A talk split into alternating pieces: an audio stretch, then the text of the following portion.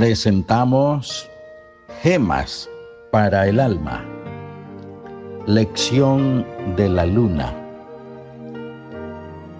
Digo pues, por la gracia que me es dada, a cada cual que está entre vosotros, que no tenga más alto concepto de sí que el que debe tener, sino que piense de sí con templanza, conforme a la medida de la fe que Dios repartió a cada uno. Romanos 12, 3. Cuando más llena está la luna, comienza a menguar. Y cuando más pequeñita está, comienza a crecer. El evocar este proverbio me ha permitido a menudo mantenerme ecuánime, no solo ante las dificultades o la desdicha, sino ante cualquier ráfaga de inesperada buena fortuna que hubiera podido exaltarme demasiado.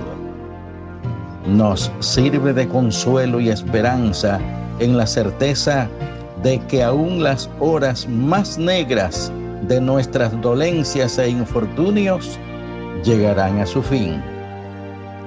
Pero es a la vez advertencia solemne de que no se deben sobreestimar las glorias pasajeras de la opulencia, el poderío o algún golpe extraordinario de buena fortuna.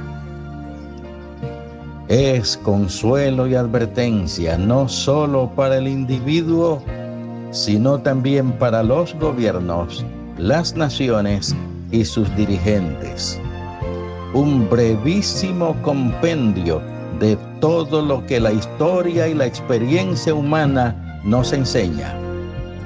Y más aún, podríamos decir que es un eco de la ley y el orden que rigen la estabilidad del universo.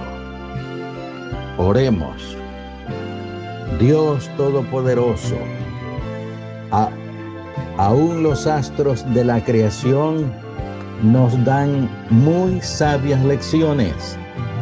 El exacto reloj eterno de los cuerpos celestes nos deja maravillados. Ayúdanos a ser prudentes, sensatos, comedidos y equilibrados ante las cambiantes situaciones de la vida. En el nombre de tu Hijo Jesús lo rogamos todo. Amén.